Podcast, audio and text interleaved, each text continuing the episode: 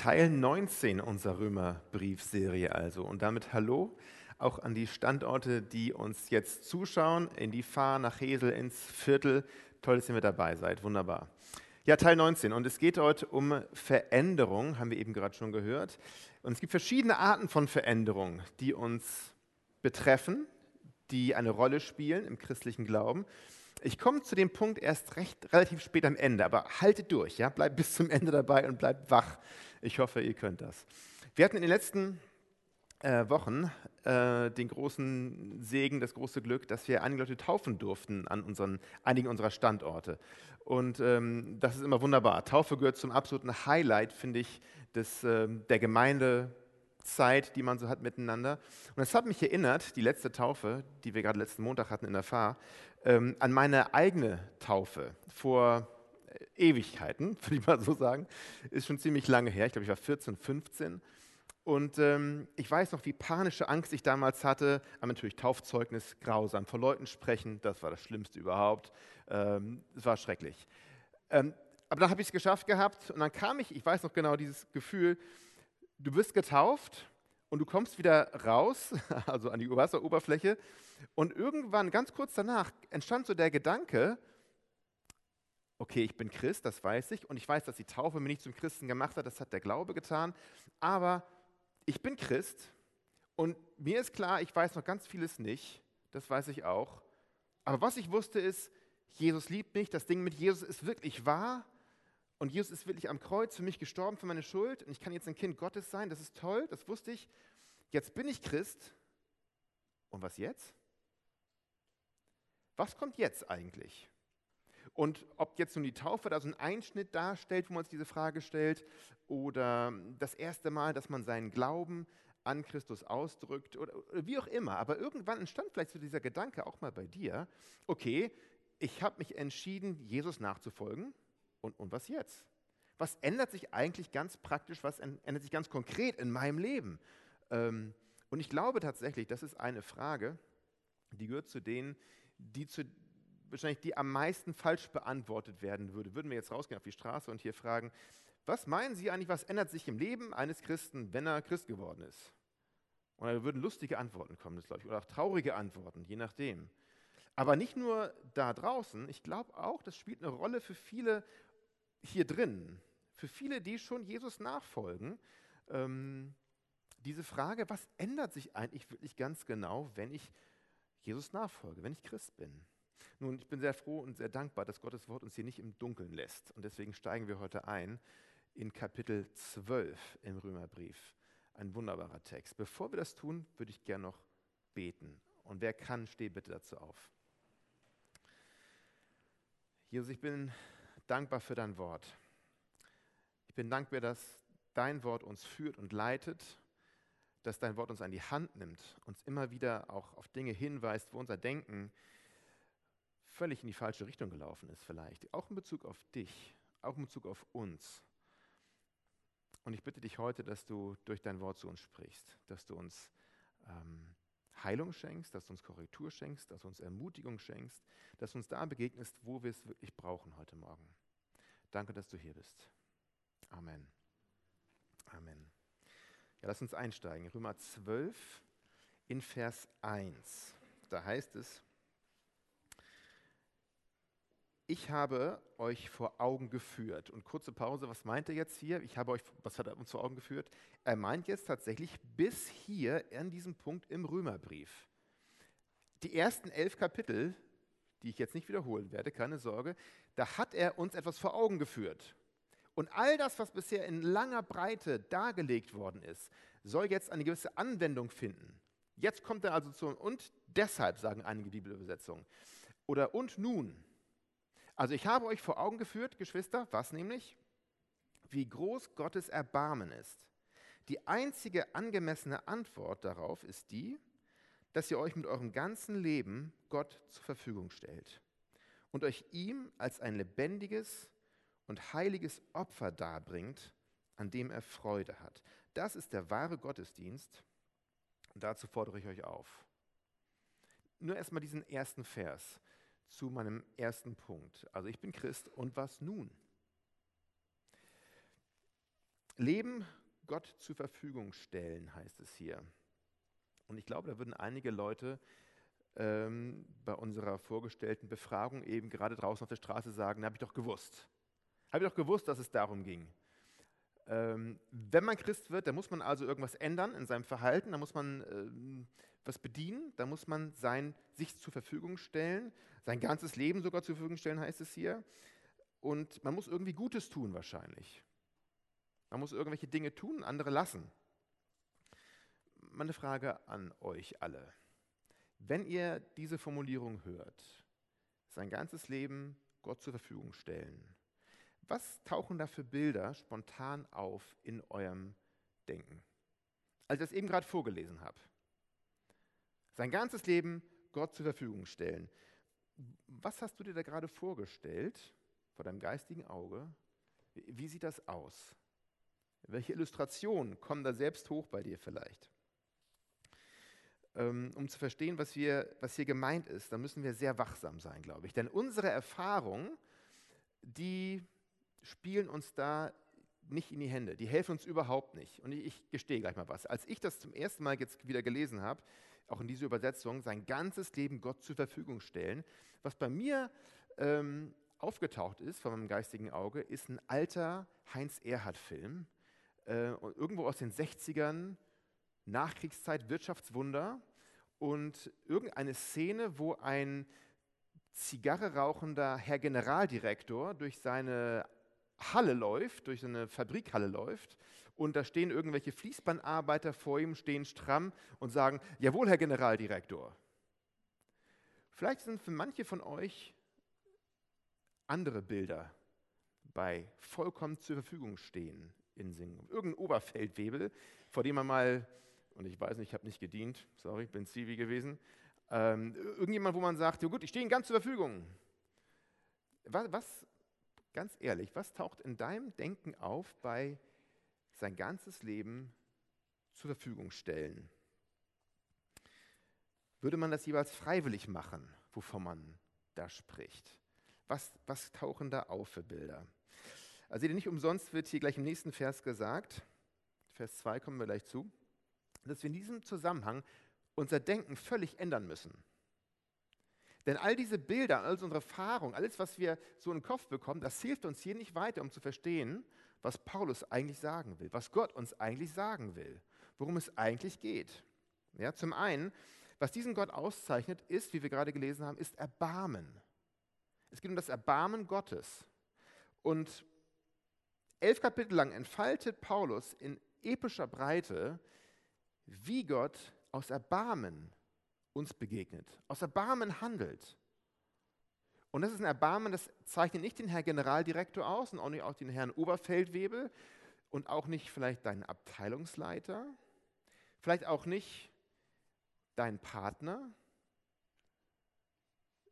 und vielleicht auch nicht deine Eltern, egal wie gut die alle sind, diese Menschen, das Erbarmen, von dem hier die Rede ist, ist etwas, was nur Gott auszeichnet in seiner Größe, in seiner Breite, in all dem.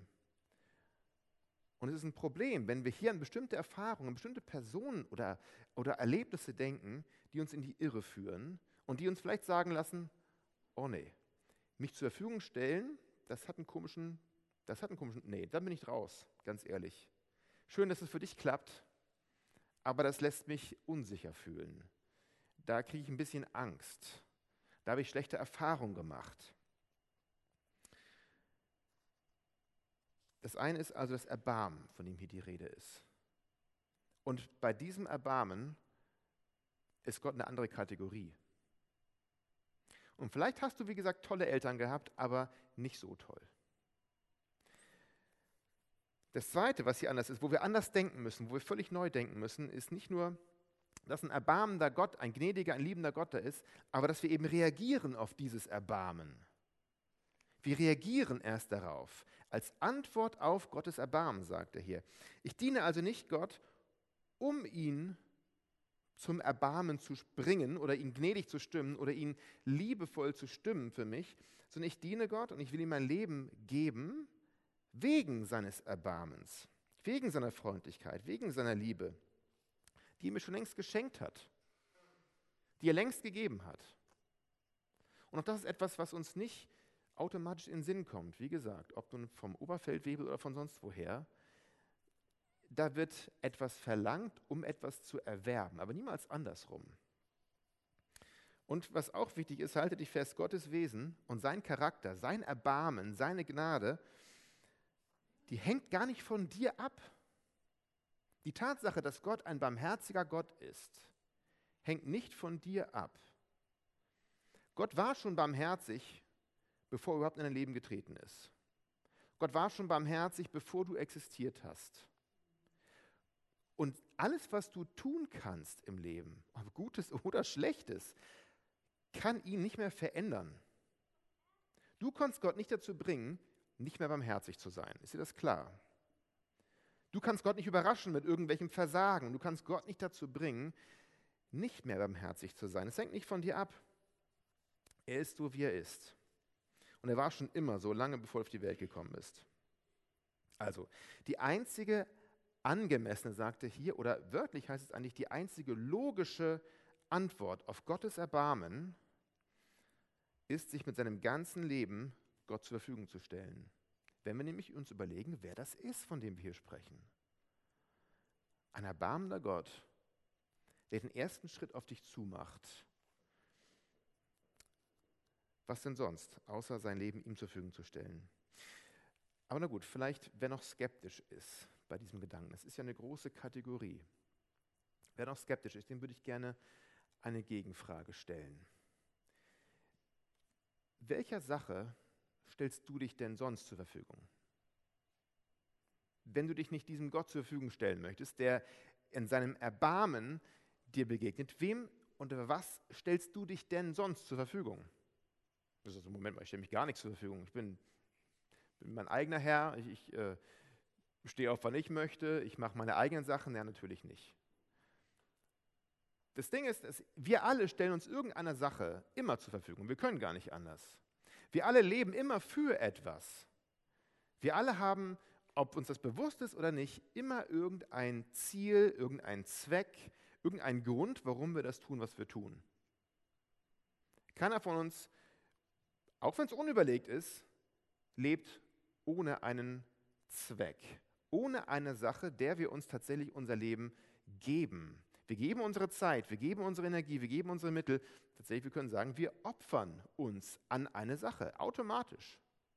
Vielleicht ist es die Karriere.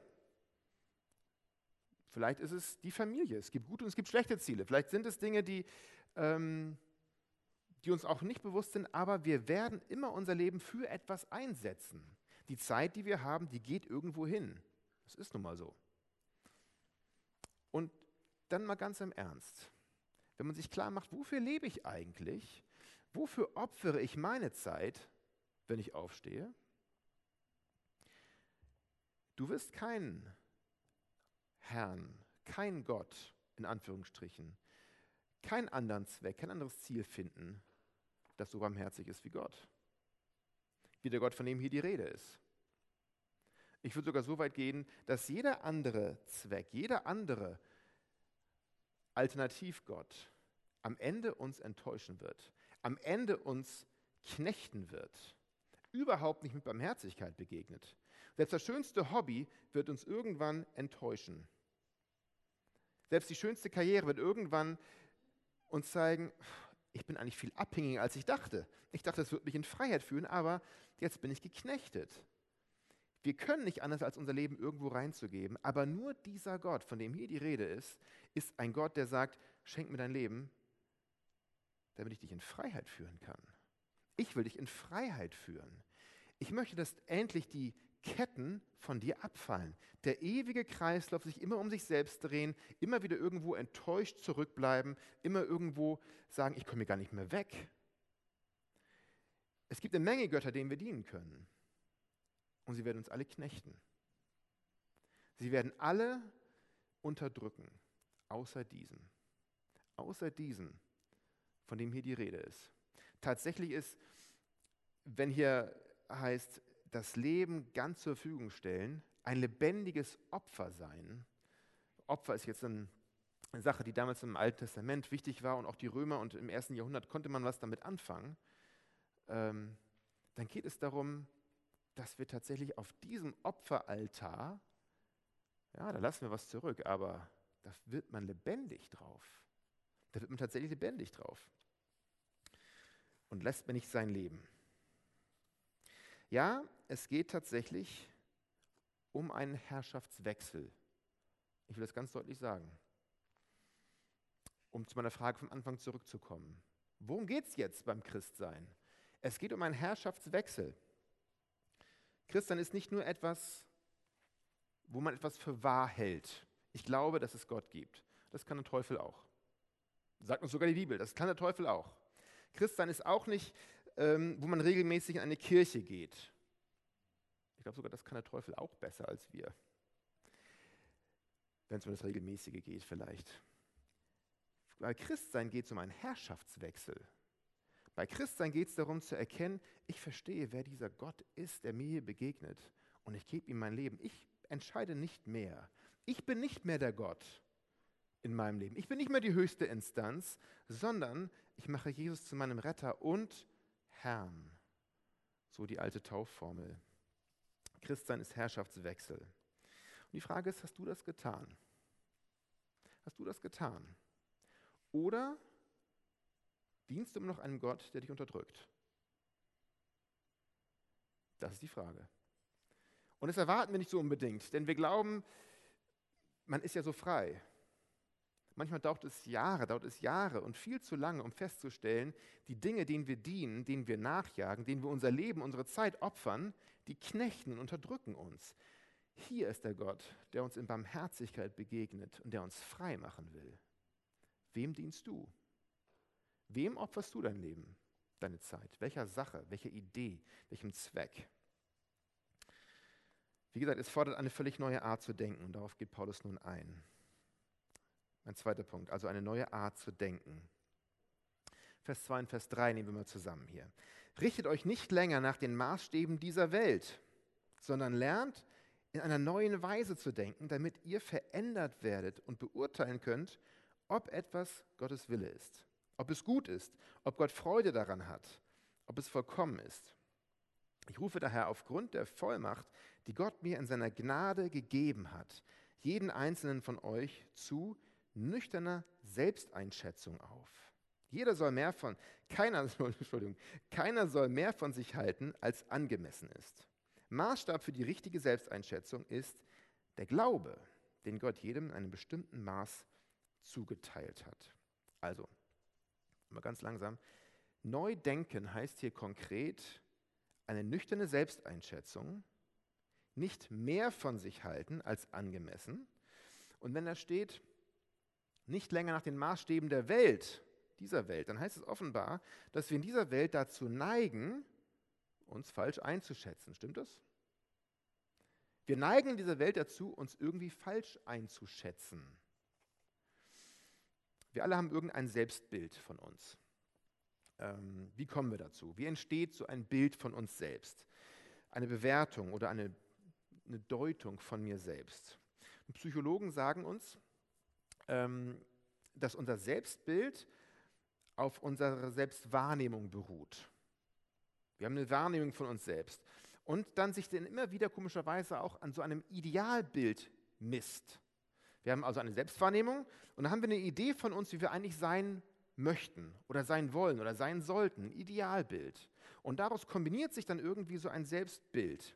Man, okay, ihr kennt alle unzählige Memes vielleicht aus dem Internet, sehr lustig, habe ich in der Vorbereitung auch einige von genossen wieder, wo man so vier Bilder sieht oder auch mehr und dann steht da, wie meine Frau mich sieht, wie mein Chef mich sieht, wie mein bester Freund mich sieht, wie ich mich sehe, oder? Kennt ihr? Was schütteln? Ja, wie? Ja, okay. Okay, ich vermute, sonst guckt es nachher mal nach. Ähm, zu Hause, nicht jetzt. Äh, Handys wegstecken. Ähm, Gibt es unzählige und wir stellen fest, es ist ja lustig, man kann drüber schmunzeln, aber es heißt, die Wahrnehmung, die ich habe von mir, kann sehr stark abweichen von dem, was andere sehen. Wir haben ein gewisses Selbstbild von uns. Und die Welt, in der wir leben, die hilft uns nicht dabei, unser Selbstbild der Wahrheit anzupassen. Wir haben irgendwie so ein komisches Selbstbild von uns. Und es hängt, wie gesagt, auch damit zusammen, wie wir eigentlich sein möchten und dass wir glauben, wie wir sein sollten. Wie meine Frau mich sieht, wie meine Freunde, meine Mutter, mein Chef, egal wie mich sieht, das ist anders. Und hier erfahren wir nun bei Paulus, diese neue Art zu denken heißt, dass unser Glaube der Maßstab sein soll, wie wir uns selbst einschätzen. Das heißt nicht der Vergleich mit anderen Leuten. Das ist leicht. Wir gucken nach rechts und links und vergleichen uns und bekommen dann eine Idee, okay, da, im Vergleich dazu bin ich also so und so. Nee, aber der Vergleich soll nicht unser Selbstbild prägen. Auch nicht das Urteil von anderen. Auch das ist schwierig, oder? Andere sagen dir, wie du bist. Das kann zu schrecklichen und trau sehr traurigen Resultaten führen, wenn wir das übernehmen. Aber auch das soll uns nicht prägen. Auch nicht, was wir uns selbst sagen. Auch nicht, was wir vielleicht selbst leisten können. Dass wir uns sagen, okay, das und das habe ich jetzt geschafft im Leben, und das habe ich nicht geschafft im Leben und jetzt bin ich in meiner Selbstverwahrnehmung so und so, vielleicht ein Versager oder ein Held oder was auch immer. All das, davon sollen wir uns lösen. Was uns prägen soll, was unser Selbstbild formen soll, ist unser Glaube.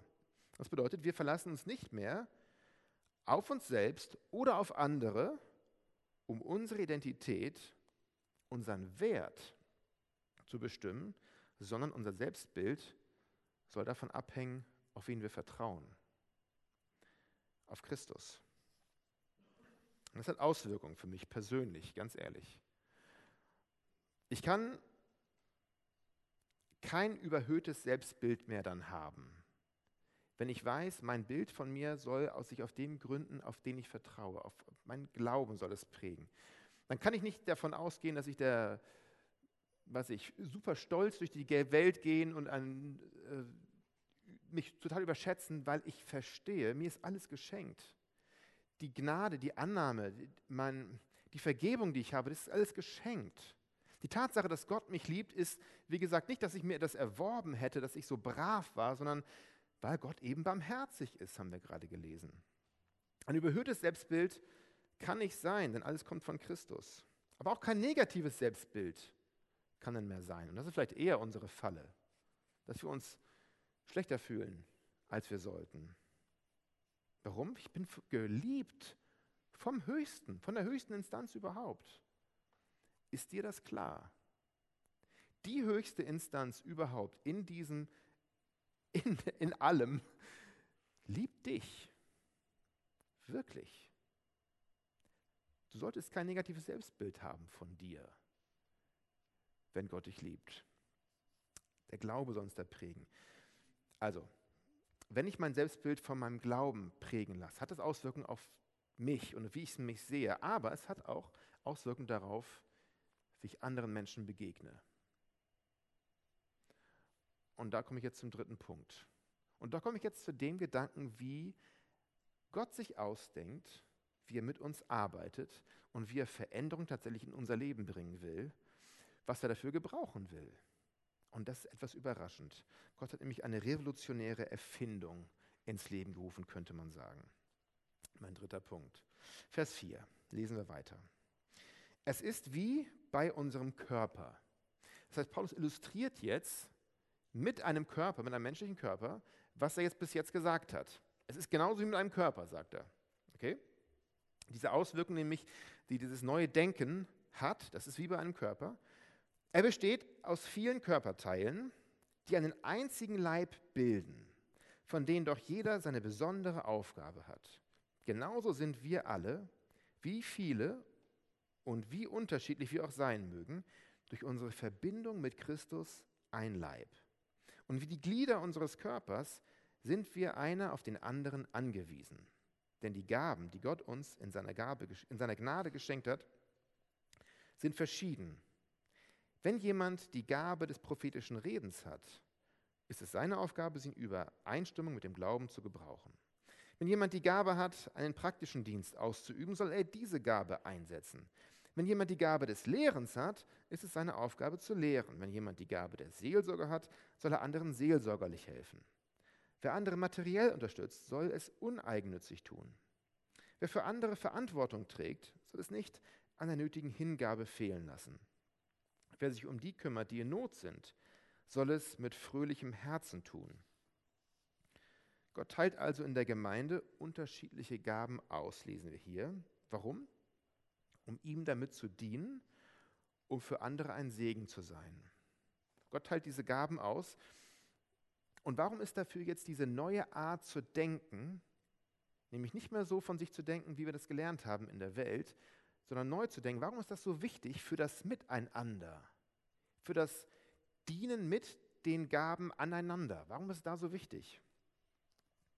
Antwort, wenn wir uns nochmal an den Maßstäben der Welt orientieren würden, dann könnte man auf die Idee kommen, dass bestimmte Gaben, bestimmte Dienste unter uns vielleicht wichtiger wären als andere.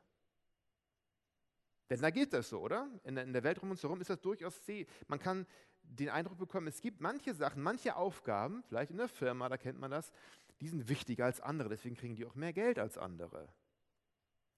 Soll hier keine Rolle spielen. Überhaupt nicht. Man könnte auf die Idee kommen, wenn man sich an den Maßstäben der Welt orientieren würde, dass, man, dass eine bestimmte Gabe vielleicht toller ist als andere. Ähm, dass man geistlicher oder besser ist, wenn man eine bestimmte Gabe hat, mit der man dienen kann. Aber wir haben schon gehört, Stolz hat hier keine Rolle zu spielen, denn alles ist Gabe, alles ist geschenkt, alles kommt aus Gnade zu uns. Und es geht nicht darum, sich zu profilieren. Man muss sich vollkommen lösen von der Art und Weise, wie wir sonst trainiert sind zu denken. Ja? Man könnte seine Gaben und seinen Dienst auch einfach ansehen, auf die Idee kommen, möglicherweise, dass man mit anderen Christen hier konkurrieren müsste. Wer ist besser in dem, was er tut? Auch das kennen wir vielleicht so aus unserer Umwelt. Alles soll keine Rolle spielen im Miteinander von Christen. Die Gemeinde ist tatsächlich, wenn man sich das mal klar macht, gedacht als Gegenmodell zu der Art und Weise, wie wir sonst leben in der Welt. Eine Art Gegenmodell. Hier läuft es völlig anders. Wir lesen das schon bei Jesus in der Bergpredigt. Also, wo er den Seligpreisungen sagt, also in meinem Reich, im Reich Gottes laufen die Dinge einfach anders als in der Welt. Und dann sagt er Dinge, wo man sagt, im Ernst so? Nee, völlig fremdartig. Wir müssen uns davon lösen, die Dinge so zu übertragen und mitzuschleppen in unser Miteinander, wie wir sie aus der Welt kennen. Wir müssen unser Denken ändern. Einerseits soll hier gelten, oder ist die Gemeinde, muss man sagen, ein absolut völlig bunter Haufen. Und das im allerbesten ist uns das klar, was für ein wahnsinnig bunter Haufen wir sind. Muss doch nicht mal eine sehr große Gemeinde sein, um festzustellen, wir sind völlig unterschiedlich. Da gibt es verschiedene, na, vielleicht auch noch, wenn man mehr als sind, aber es gibt unterschiedliche Sprachen in der Gemeinde, unterschiedliche Kulturen in Gemeinde, unterschiedliche, ähm, unterschiedliches Alter in der Gemeinde. Natürlich. Es gibt unterschiedliches Einkommen, unterschiedliche Hobbys, unterschiedliche politische Interessen und Orientierungen in der Gemeinde. Alles kann sein in der Gemeinde. Völlig unterschiedlich. Und es ist durchaus möglich, dass du irgendwann mal jemanden kennenlernst, vielleicht neben dir, du unterhältst dich und stellst fest, wir haben ja wirklich überhaupt nichts gemein, außer Jesus. Und genau so soll es sein. Genau soll es sein. Gemeinde ist nie gedacht als eine homogene, als homogene Gruppe, wo wir sozusagen alle sofort wissen, wie der andere drauf ist. Alle sind irgendwie gleichgeschaltet. Habt ihr schon mal ein Foto gesehen von Nordamerik nordkoreanischen Armee, wenn die marschieren? Eindrücklich, muss ich sagen alle grau angezogen, alle im Stechschritt, in Reih und Glied, absolut einheitlich. So ist Gemeinde nicht. Wir dürfen uns umschauen und feststellen, ich bin völlig anders als die anderen. Und es ist toll, weil Gott aus jeder Ecke der Welt und aus jedem Hintergrund von Gesellschaft Leute rettet und erreicht und zusammenzieht und zusammenführt. Und dann stellen wir fest, wir sind ein völlig bunt gemischter Haufen. Und wenn das Einzige was wir haben, was wir gemein haben, Jesus ist, wunderbar. So soll es sein. Denn das eint uns. Wir sind also einerseits völlig unterschiedlich, andererseits haben wir alle eine, mindestens eine gemeinsame Erfahrung. Nämlich die Erfahrung, dass wir Gottes Gnade erlebt haben. Dass wir erlebt haben, dieser Gott ist barmherzig dieser Gott liebt mich und er hat mir vergeben. Das Erleben von Gottes Gnade eint uns tatsächlich. Und da sind wir auf Augenhöhe dadurch. Wir alle haben in Christus Gottes Gnade erlebt. Also, wie sieht so eine Gemeinschaft aus, in der man dadurch verbunden ist, dass man Gottes Erbarmen erfahren hat? Ein paar Gedanken, mit denen ich zum Schluss kommen möchte und die das unterstreichen, wie jetzt in diesem Miteinander Gott tatsächlich an uns arbeitet, nämlich durch uns. Durch uns an uns arbeitet. Das Erste, was wir sehen, ist, jeder ist einzigartig in seiner Geschichte, seiner Persönlichkeit, seinen Gaben, mit denen wir einander dienen können. Es kommt wirklich auf jeden hier an sowohl in der weltweiten Gemeinde, aber auch hier an der Ortsgemeinde. Es kommt auf jeden an. Ist dir klar, niemand ist eingeladen von Gott in sein Reich, in die Gemeinde, hier zu sein und dann nur auf der Tribüne zu sitzen und zuzugucken. Niemand ist hier an die Seitlinie gestellt. Jeder ist in seiner Einzigartigkeit genau richtig hier mit deinen Erfahrungen, mit deinen Hintergründen, mit all den traurigen Erlebnissen, die du hast, mit all den positiven Erlebnissen, die du hast, die du mitgebracht hast. Das, was du hierher bringst und dich zu einem einzigartigen Menschen machst, ist genau richtig und ist genau wichtig. Jeder kann mit diesen Gaben, mit seiner Persönlichkeit Gott so dienen. Und du bist als einzigartiger Mensch berufen, eben nicht wieder irgendeine Armee. Jeder Einzelne, wirklich jeder, haben wir gerade gelesen, hat bestimmte Gaben bekommen, hat bestimmte Dinge von Gott in die Hand bekommen, nicht erworben, nicht verdient, sondern von Gott in die Hand gelegt bekommen, um Gott zu dienen, um anderen Menschen zu dienen. Alle dürfen mitspielen. Weißt du, was Gott dir geschenkt hat? Weißt du, was Gott dir in die Hand gegeben hat, damit du ein Segen sein kannst für andere Menschen? Und hast du es jemals erlebt, wie es ist, von Gott gebraucht zu werden, um ein Segen zu sein für jemand anderen? Es gibt kaum etwas Großartigeres, was man erfahren kann, glaube ich, als wenn jemand sagt, ich danke, dass Gott durch dich mir gedient hat, dass Gott zu mir gesprochen hat, dass Gott irgendwas mir gezeigt hat durch das, was du mir getan hast, wie geduldig du bist, was auch immer. Gott hat dir etwas gegeben, damit du ein Segen sein kannst für jemand anderen. Weißt du, was das ist? Gemeinde ist niemals nur zum, oha, nur zum Hingehen und Auftanken. Ja, Gemeinde ist zum Auftanken da, aber es ist niemals nur da zum Hingehen und Auftanken und zugucken, wenn andere mit ihren Gaben den anderen dienen. Das, das ist Gemeinde nicht gedacht. Gemeinde ist dazu gedacht, dass jeder das anwendet, was wir von Gott bekommen haben, um einander zu dienen. Es gibt niemanden, der nicht von Gott befähigt ist. Es geht eben nicht darum, dass an der Art der Gabe oder des Dienstes, von dem hier die Rede ist, ein Wert abgelesen werden kann. Da müssen wir neu denken, wie gesagt. Ähm, denn alle Gaben sind geschenkt, nichts ist verdient. Ich betrachte mich also hier in jeder Hinsicht, wie Paulus sagt, nach dem Glauben. Das heißt, ich bin Teil einer Gemeinschaft, in der ich einerseits einzigartig bin, andererseits mit jedem auf Augenhöhe bin. In Christus eins gemacht. Durch dasselbe Kreuz gerettet, durch dasselbe Wunder. Wir alle haben dasselbe Wunder erlebt. Neid hat deshalb in der Gemeinde keinen Raum, weil es alles geschenkt ist. Alles wird als Gnade empfangen und niemand ist von Gott weniger geliebt als der andere. Niemand ist mehr, niemand ist weniger geliebt, denn Gott hat uns alle durch den gleichen Christus gerettet. Die Gemeinde ist also der Ort, könnte man sagen, wo im Miteinander sichtbar wird, dass wir einen neuen Herrn haben dass wir gemeinsam uns völlig diesem Herrn gegeben haben, wie es im ersten Vers hier heißt, und ihm völlig dienen. Dass wir nicht mehr länger einem Herrn dienen, der uns knechtet und unterdrückt Und meistens sind wir das selber, sondern dass wir einem Herrn folgen, der uns frei machen will. Und Gemeinde ist der Ort, wo wir einander, wo das sichtbar wird. Und zwar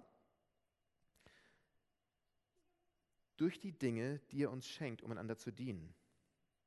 Er ist ein Gott, der uns durch Gnade gerettet hat, der uns Erbarmen zeigt. Das wird sichtbar miteinander.